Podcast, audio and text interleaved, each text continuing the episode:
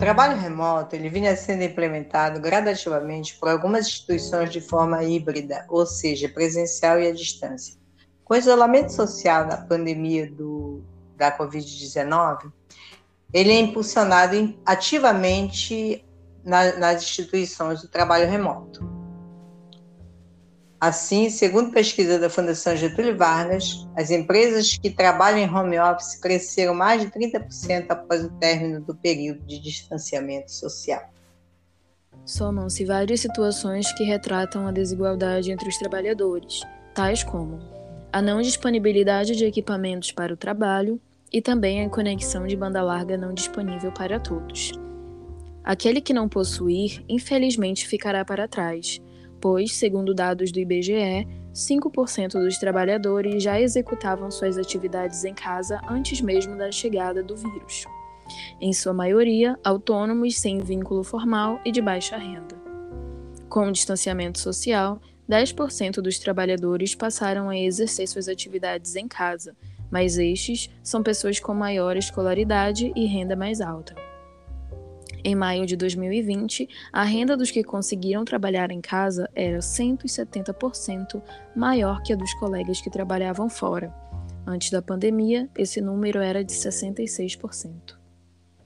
Podemos observar que a falta de acesso à conexão de qualidade tem aprofundado o abismo social da nossa população, seja no trabalho, na educação e nos meios facilitadores da web. A infraestrutura da rede de conexão com a internet é precária na maior parte do país.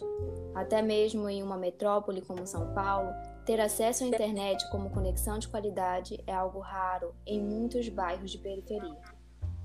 Como essa conexão já é precária, foi sobrecarregada com o súbito aumento do tráfego de dados causados pela necessidade de trabalho remoto.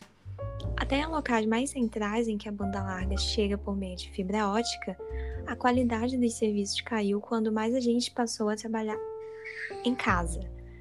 É quando há problemas de conexão rotineiros que o trabalhador fica prejudicado.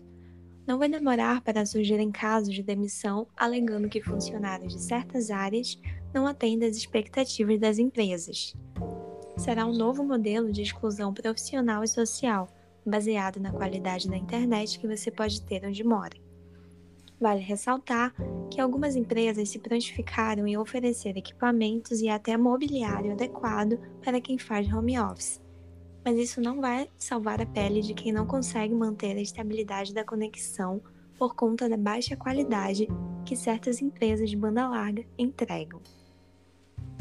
Outra situação velada nas redes sociais e pouco pesquisada no Brasil é que a sociedade está envelhecendo por via de consequência, os profissionais da transição para a aposentadoria nas instituições encontram-se, de certa forma, vulneráveis nesse contexto de pandemia, pois a maioria das instituições não possui uma cultura e um programa de aposentadoria representativo, mesmo as instituições federais.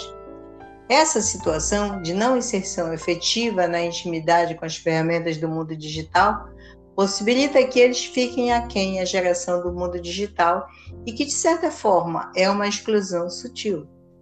Alguns profissionais que estavam resistindo a optar pela aposentadoria, em especial aqueles que estão recebendo abono permanência por tempo de serviço, enfrentam grandes desafios.